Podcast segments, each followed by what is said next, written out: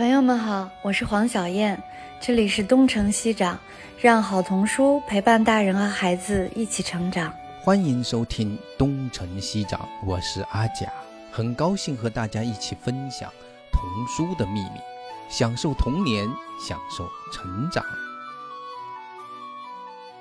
欢迎大家来到东城西长。今天我们请的这位嘉宾可是非常独特，因为现在还在那个新冠疫情期间嘛。就是前几周有一篇，据说是后来到了五千万以上阅读量的文章。五千万了。我的数据还是三千万，好吧？那篇文章的名字叫《上海人实在难以忍受了》，对吧？对这个名字啊，我在就是现在如果写微信公众号的话，就是上海人的忍耐已经到了极限。对，呃，有有这句话就是就发不出来了，这这个标题已经成了一个这个敏感词了。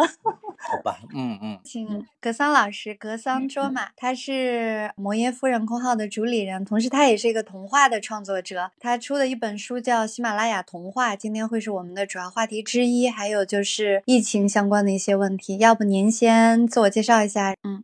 大家好，我是格桑，我现在是身处上海。就是众所周知，封控的时间已经比较长的 一个城市。然后呢，我自己也是一个五岁半女孩的妈妈，孩子是幼儿园大班，同时也是一个写作者。我在去年的时候，由西藏人民出版社出版了我的一本喜马拉雅童话，就是专门是讲西藏的一些古老的童话。呃，然后另外我自己也是比较呃有兴趣在各种题材的这个写作方面探索。然后我自己也是一个在上海的宋庆龄儿童阅读室的呃。阅读指导老师做一些围绕就是那个乡村儿童公益的为主的一些阅读指导的活动。我知道你你们还做了一个也是也是这样的一个播客，叫做落选沙龙，是吧？对，那个播客现在已经不做了。哦，那个播客之前做呢，也是因为是在那个二零年的疫情的时候，呃，那时候正好比较空嘛。因为我和另外一个就是做播客的朋友是之前有很多线下的活动，然后那个时候线下活动都停了，然后自己也比较空，然后后来发现可以远程的这个录播客，当时大家都很空，请谁谁都有时间，而且那时候大家初次经历这个风控，都很有表达欲，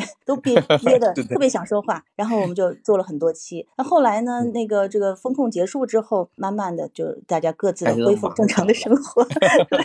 那就后来就不做了。哎，而且我发现你们这个落选沙龙其实更多聚焦于女性的话题，是吗？是的。所以实际上你的跨度还蛮大的，就是又在做儿童文学，又在做这样的一个，其实也是一个感兴趣呢，还是你作为一个专题的一个方向呢？儿童这一块的话，其实大部分都是因为我自己有了孩子以后，开始关注童话呀，还有绘本阅读这些方面的。然后呢，我是因为因为我之前在写作之前呢，我我是一个专业的主持人，所以就是有一些。声音上的特长，然后后来我就会在给孩子就是指导戏剧表演啊，还有讲故事呀这些上面会做出一点自己的尝试。然后我现在还有一个微信里的小程序叫童话枕头，就是他把我平时讲的一些故事都收录进去。然后那个是就我就初衷是非常方便，就你打开就可以听，然后可以连播，然后也没有广告，也不用下载，也不用注册，就是有很多的适合低龄儿童的呃睡前听的故事啊，就是平时在做这些事情。哦，那你说的还挺丰富，叫童话枕头是吧？啊，对。对，这个我还没有发现，所以其实聊一聊，发现真的是蛮丰富的。因为实际上我们最初就是我了解你，应该是从这本《喜马拉雅童话》，我觉得这本书没有被很多人重视，非常可惜，真的是非常可惜。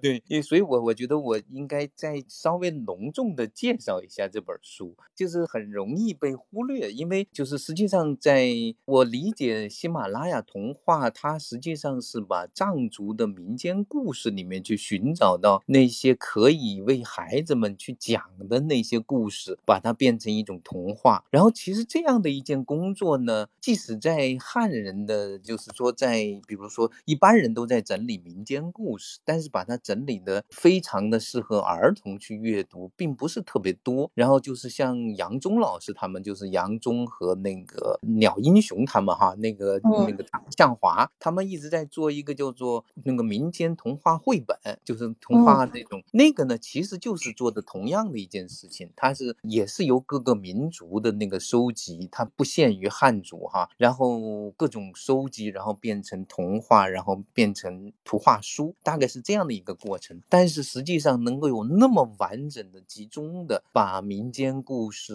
编写成童话，其实有点真的非常像格林兄弟做的那件事事情，就是变成格林童话。这个格林童话其实很大程度上它是一种当年它是日耳曼民族它的一种民族性构成的这个过程的一部分，它非常非常重要的一部分。那么实际上，当我读到了喜马拉雅童话的时候，我真的有一种哎，我好像又读到了西藏的格林童话的这种感觉。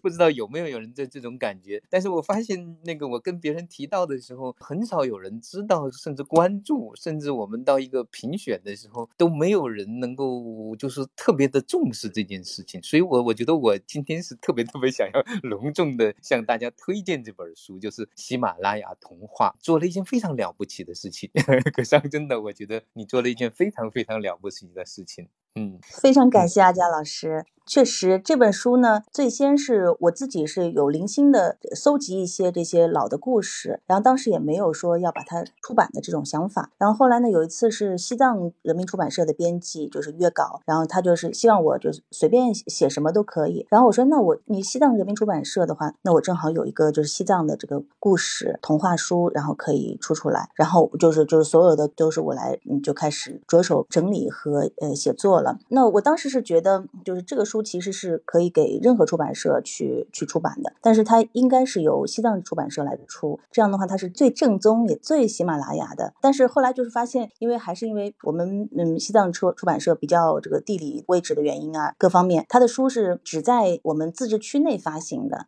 没办法在就是像我们正常的书一样，没有办法在新华书店全国的新华书店发行吗？对，它只能在本区发行，它没有一个全国的网络。拿到书以后才知道这个事情的，然后这样。的话你就没有办法通过正常的网购啊、上当当啊，就是那么方便的购买了，导致它有个这个局限。这是主要问题，阿佳老师。就是刚才我也想说这个，就是出版机构的 选择的问题。稿子我看了，我也觉得非常非常好。对，小燕老师，其实你可以认认真真的看看这本书。看文稿了，我已经今天发给我们的编辑了。我其实已经有了很多想法。我觉得他这个书有点特别像一个压缩饼干，你不觉得吗？就太对对对，是，对对是，应该把它泡开。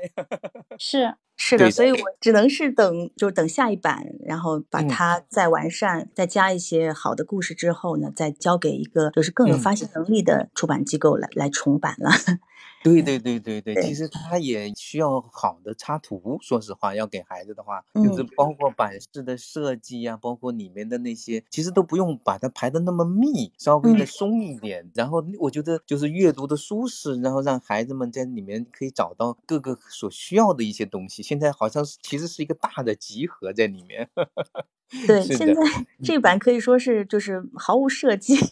那只 能说是抢救性的出版吧，就先把这些故事就是捞出来、救出来、总结出来，然后呢，再就是让大家知道还有这些故事在，然后再慢慢的，我我再想办法用别的版本去扩展它。嗯，我有一个就是关于这本书，我们先聊一聊，好吧？就是其实我是其实已经憋了一年，想跟你聊一聊这本书。我一直在推荐给别人这本书，因为它确实有一种我们平常读到的民间故事不一样的东西。实际上它有很多一样的东西，就是包括故事的架构啊。你是有时候看到，哎，这是金斧头，你看哦，那个是金头发，就是会想到它跟别的故事的架构上有某种相似的地方，但是又有很不一样的地方，那种内在的不。一样，就是这点可能格桑你应该有更强烈的一种体会，就是你觉得就是在这个藏族的童话跟其他的那个有什么不一样的地方吗？最特别的地方？最特别的地方，我觉得就是藏族人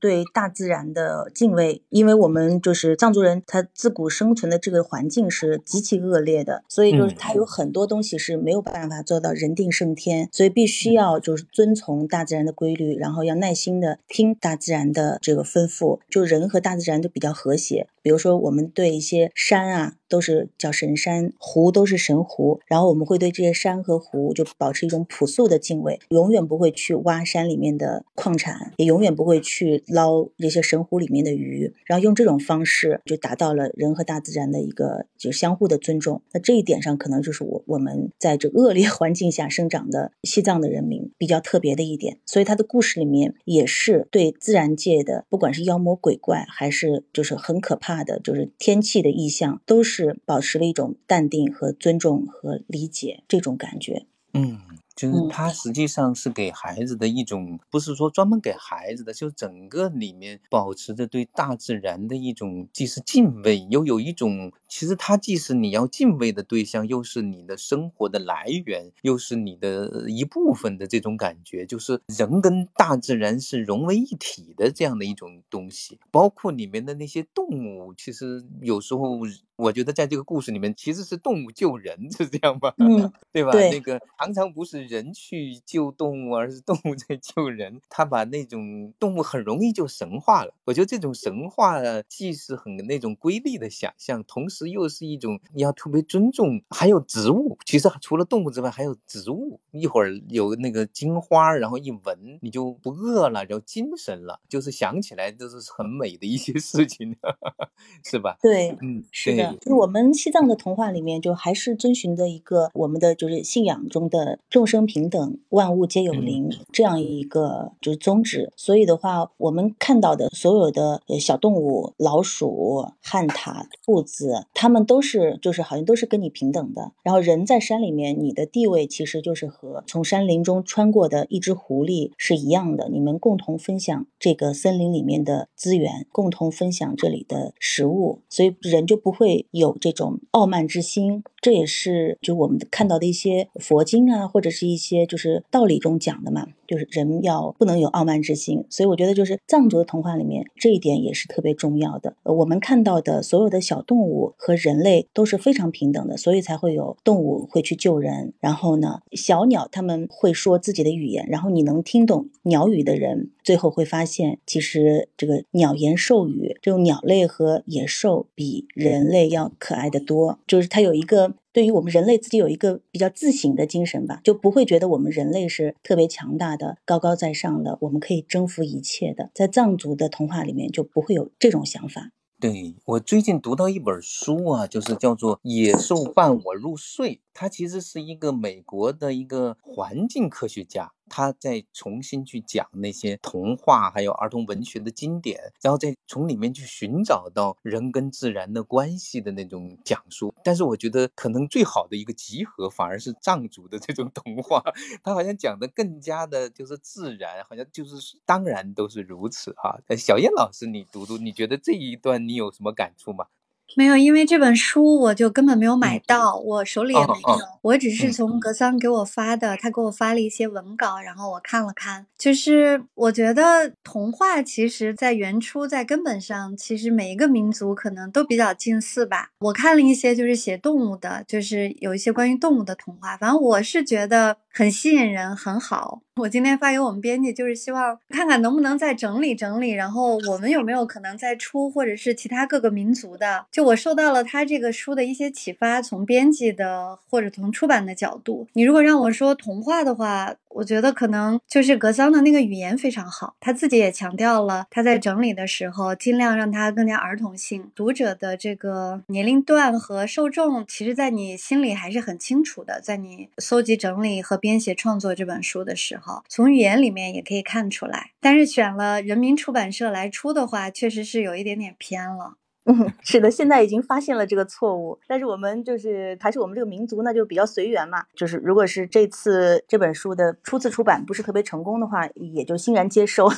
因为它的意义就是它只要先出来了就好了。因为之后我还在继续做呃类似的工作，而且现在我是又在搜集一些藏族的故事，还包括我注意到了一些那个蒙古族的故事和回族的故事，还有我的一些哈萨克朋友跟我讲了一些新疆的民间故事，也都特别。有意思，我都是希望有机会的话，能够成系统的把这些各个民族的一些好听的老故事给捞出来，然后用更合适的方法让它来到这个世界上。我还有一点那个感觉哈，就是除了那个格桑你刚才提到的，就是他跟大自然的这种接近、那种敬畏之外，我其实从就我习惯读的，像是汉族的或者其他的那种民间故事，我发现他的伦理观，藏族的童话的伦理观非常特别。就是它的特别在哪呢？就是它跟所有的一样是善恶分明，这个是一样的。然后善恶有报，那也是一样的。但是呢，就是对于恶。他的这种报应，这个叫做除恶务尽，这个我觉得 挺挺厉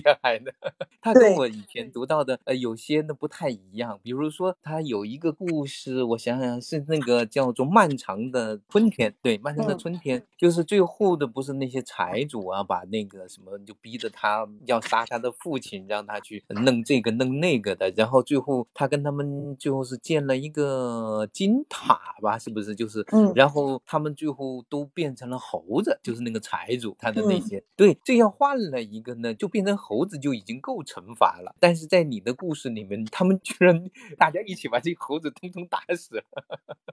哎，我觉得这个虽然有一点，就是可能从我们的那个角度看，啊，有点 暴力啊，但是其实那感觉还是蛮爽的。就是不仅仅这个故事，我觉得还有好几个故事都是这样的感觉，就是一旦确定那是恶人，然后在处理他们的时候，在那个。甚至没有什么余地，他就该就是除恶务尽这种感觉，是有这种感觉吗？那个格桑，呃，是的，这还是跟我们的信仰有关。其实藏族民族呢，它本体是一个非常温和而且非常能够忍耐的民族。然后我们所信仰的也是因果报应嘛。因果报应，事实上在讲这个因果报应的时候，是说只要这个坏人，他就一定会有报应。但是这个报应呢，是不是应该你来施加呢？那好像又不鼓励由你本人来施加的。这是就是佛经呢是是这样跟你说的，因为所以这样才会让你就是有舍身刺骨呀，或者是让你就是奉献啊，以德报怨呀，是这样宣讲的。但是我觉得就是从这些故事里能看出，人民虽然在接受着一些这样的教诲，但事实上他自己心里面还。还是很很渴望有这个因果报应的权利在自己的手上。如果是有人他做了很坏的事情的话，是应该有人民来亲手的施加这个惩罚。然后所有的故事它都有这样的结局，所以我觉得这个也是挺有意思的。虽然就是您说的也对，就是作为童话来说话，有些这个报应好像有点呃猛烈，太过暴力。对，但是但是作为你要是共情这个书中的这个穷人啊，被欺压的人的这个视角的话，你会就觉。得这是一个畅快淋漓的事情，所以我也喜欢这种畅快淋漓的结局。是的，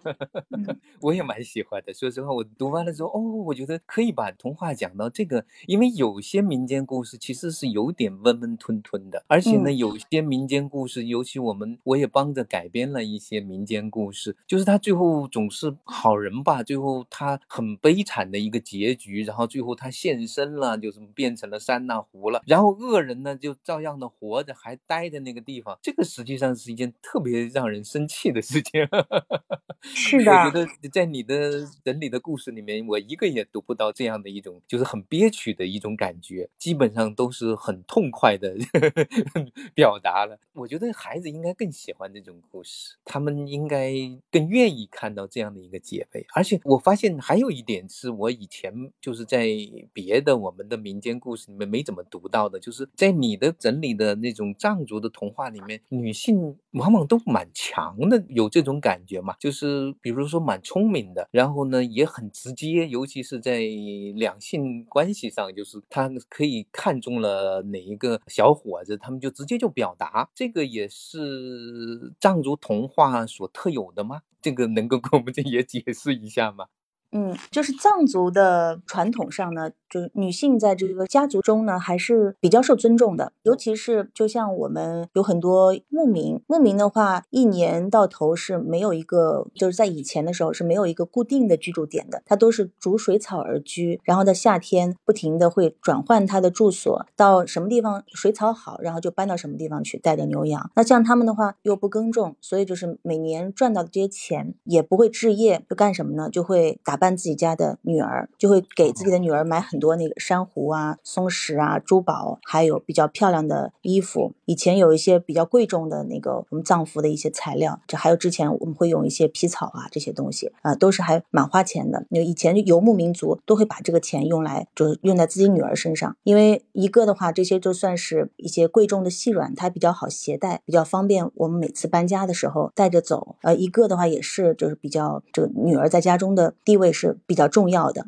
所以有这样的传统之后呢，我们每次对这个女孩子她的婚嫁呀，也都是持比较开明的态度。从成年的时候，女孩就可以就是自己去社交，然后可以去自己去找男朋友。然后我们有很多的对歌会。赛歌会、赛马节，这些都是特别好的青春少男少女各自展示自己、展示自己的才艺、展示自己的美貌、展示自己唱歌好、展示自己骑马帅。就是这种情况下，你就可以认识，然后你们可以自由的去搭讪啊、聊天啊、交朋友，然后以至于谈恋爱啊，都是可以的。就不像传统的以前的中国农业社会的，还相对比较保守，必须要有人说媒，然后这个男女青年也不能够自由的去结交。藏族在这一方面一直是就是鼓励男女青年自己去交往。这样的话，如果是有女孩子，就比如说甚至发生了未婚先孕这种情况的话，也都是不会遭到耻笑的。嗯，那有这个前提的话，就是这个女性的这个女性意识还是一直都比较好。所以我这个书里面有好几个故事，都是说，就女孩子指导她的懦弱的 呃 意中人，哎，要怎么样去攻破难关，怎么样去就是追求自己，就是这些事情都是在我们这个民族。的语境里面都是可以理解的，而且它会经常发生。啊，这个真的是挺好的，所以我觉得这种故事在这么读起来，它还蛮有一点现代感的，是吧？对对，是的，是的。所以，所以其实读起这个，其实我们以前可能真的接触到藏族的这种民间故事真的很少。那么，我觉得在你把它改编成童话了之后，在讲给孩子们听的时候，既有一种，其实也有一种价值观的这种传递，包括去对人人世间的看法，包括对大自然的看法，包括对男女关。性的这样的一种看法，就是那种就是角色的一种看法，就是那么从这个角度来说，你觉得去给孩子们读这些童话，你的最初的用意是什么？你觉得你能够达到，比如说你现在有个孩子哈，你有这种想法，有一定程度的实现吗？我的想法就是，就最早的时候是因为就是跟所有的父母一样，给孩子找出来绘本，他基本上都是好的绘本，大部分全都是国外的。然后呢，确实也想找一些中国的好的绘本给孩子看。然后呢，就特别少，所以孩子如果他自己会编故事或者是什么的话，他也就张口就来都说一些汤姆呀、乔治呀，就是都是这种人名。然后你就会觉得中国人嘛，你还是应该有有一些让他有有一些这个从孩子的角度能够理解的中国传统的故事。但中国传统的故事要么就是特别。大就是《西游记》呀，这种要么就是特别的硬，就那种什么女娲补天呀，这个他也不感兴趣，就是孩子没有对这种。传统民间故事感兴趣的，所以我就想到了我小时候听到的一些故事，还是有点意思的。而且那些故事，我想了一下，哎，那些故事有些和格林童话好像有点像。对，有些故事结构很像的。嗯嗯，是的。然后我就觉得把这些故事捞出来给孩子讲讲，是不是能够让他对我们中华传统文化化这个丰富会有一个全面一点的认识？因为不光是藏族的故事，其实各个民族都有特别好的故事，但是现在被人知道的很少。那我觉得我们应该做这方面的一点点工作。另外一个就是有我们这个西藏的这些传统的故事的话，它确实是有一点点新意，它和就农耕社会的语境里面的故事是不一样的。包括您刚才讲的这个价值观和人物的一些态度的问题，所以这些是很值得被拿出来讲给孩子听的。对的，那个小燕老师，你觉得对这种故事你是怎么想的呢？您是说就是呃，就是这一类的故事，你你你的一个基本看法是怎么样的？其实所有的童话是不是它都是在原初的时候，通过这样的一些小故事来告诉人道理，还有就是告诉一代又一代人的人生经验。它一般童话里面其实都有一个隐含的道德训诫的这样的一个，或者是传递经验的这样的一个作用，这是最初我觉得它能够传下来的原因吧。但是最初有可能它更像是在，就是大家在讲故事，其实可能就是去训教的成分其实不多的，更多的还是日常的娱乐，这个比较多一些。格桑，你在收集的时候，你觉得这种价值观是故事的主要的目的呢，还是它顺带带出来的东西？嗯，就是有价值观的故事，在我搜集的过嗯程当中，它只占我听到的故事的大概百分之十都不到吧。因为大部分的哦民间故事其实都是比较庸俗的，就是嗯我小的时候在我们的炕上，在我我奶奶的怀里听到的一些故事，就大人自己聊天会讲的故事和奶奶们给我讲的故事，其实很多都是没有任何的价值观，也没什么教育意义的。义的，对，就是甚至会说糟粕也可以吧，因为啊啊啊都都是有些是用来吓小孩儿的嘛，就训诫嗯是用来 把这个故事讲的特别的暗黑，然后这个结局就是这个就不听话的小哦孩儿被就被什么妖魔鬼怪吃了，而且啊死的特别惨，嗯 这些故 事。然后要么就是有一些也完全不避讳孩子的，有一些就是男女之间有一些什么比较类似有点黄段子的那种故事，这就是这是他们的乡间的娱乐乡的一种活动，对，乡间娱乐对乡间来说，这。嗯些无意义的故事特别重要，然后大家嗯全部嗯靠这些故事来打发，嗯，慢慢的长夜，然后在这个，嗯，我们小的时候是那种，就是房间里面是生一个炉子嘛，然后在炉火上面烤着一壶茶，然后呢，就是男人会喝着青稞酒，然后就在那样的一个晚上，大家你讲故事，我讲故事，讲各种各样的故事，然后这些故事里面其实就是老百姓听的这些故事，大部分都是没有什么意义的，呃，有些是很好玩的，但是我真的要是把它整理出来的话，就会儿童觉得不宜，呃，儿童不宜，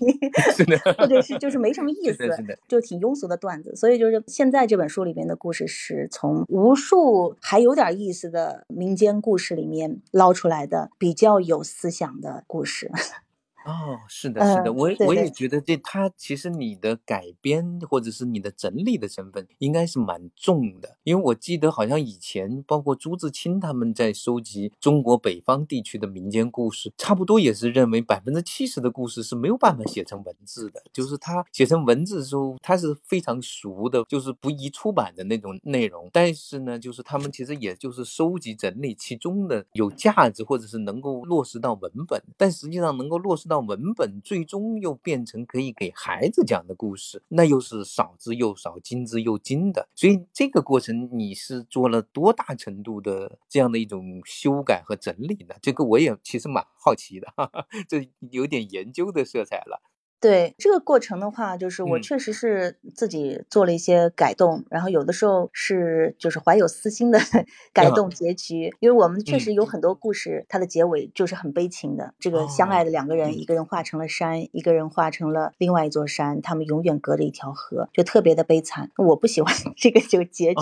所以我会让 他最后在一起。然后呢，就是在那个搜集故事的过程当中的话，因为是去不同的藏区，有一个差不多的开头。这个故事的开头嗯可能是都差不多的，然后名字不一样。然后呢，就是在康巴地区，我在就是阿坝的地方听到他的嗯故事，结尾是走向了这条线。然后呢，嗯我在梅里听到的他的故事结尾又走向那条线。然后我会把这个不同版本的差不多的一个故事都搜集在一起，然后看觉得哪一个。走向是最理想的，然后呢，我会挑出那个我觉得最好的那个走向，然后再把它给记录和改编下来。因为我们有很多的，就是故事的这个缘起，它都是有些类似的，但只是它的结局和中间发生的事情不一样。我会做一些柔和的工作。嗯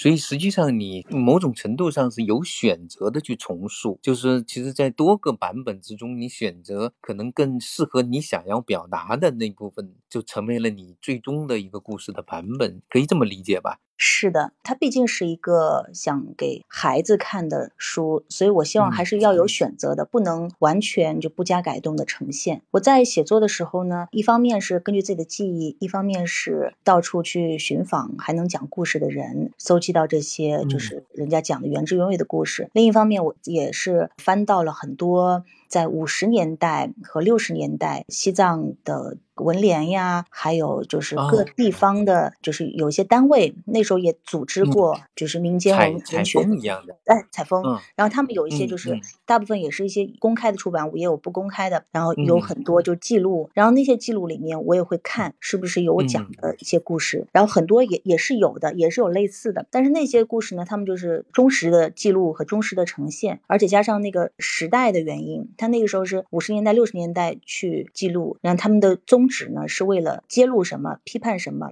反映哦什么，对所以就是嗯。所有的都是贫农打倒这个、啊呃是地主是是这种思想。那么它的里面的话，有些东西我也不能接受，比如说几个贫农，他就是不停的在这个欺负这个地主，然后他在这故事里面，这故地主嗯并没有犯错，但是就因为他是嗯地主，就 他他就他只是因为富啊，所以他就是 坏对。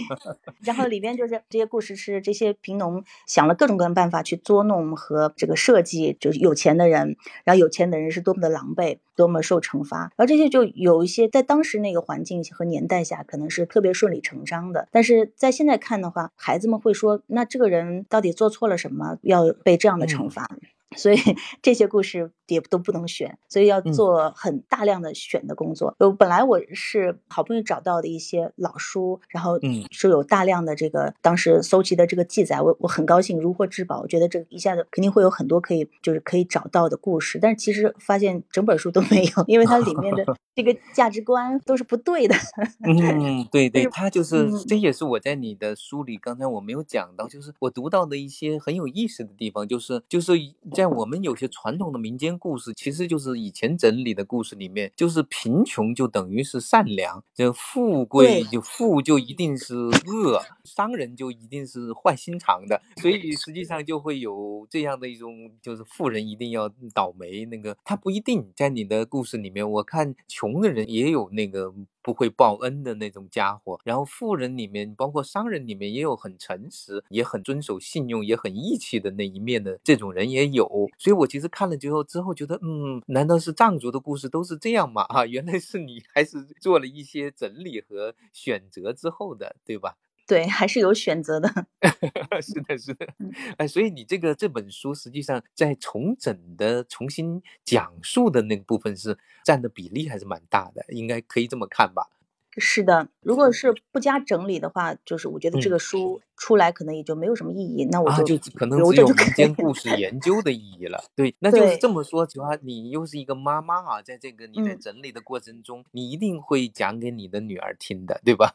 对，是的会的。，哎，我们就说说说说孩子的反应吧。就是嗯除了跟你的女儿讲过，还有没有跟其他的孩子讲过呢？就是孩子们的反应怎么样？嗯嗯，我当时这个书去年出来的时候，我是先去在一些学校给一年级、二年级的同学们哦讲过的啊，嗯嗯所以我嗯。觉得他们的就是因为毕竟是一本字书嘛，然后嗯。这些孩子大概是能够就是识字量多的孩子已经能够自己看了，然后他嗯。们也比较有相应的理解能力。当时我的孩子还有一点儿小，我就是嗯。主要是在小学一二年级的孩子中间去讲，我就挑的一些关于小动物救人啊这些故事跟大家讲的，就孩子们都非常的感兴趣，而且他们以前没有听过这样的故事，嗯，所以我觉得还是很振奋我自己的。嗯，应该还是这本书主要还是给小学以上的孩子在读更合适，对吧？对，当时我写的时候，嗯我自己就给自己设定了一个一个界限，就是说这本书，嗯，一定不能有生僻字，然后也哦不能有很多形容词。就如果有很多的描写性的那些形容词啊，然后那，我就会势必会多很多比较华丽的词藻，然后会有很多那个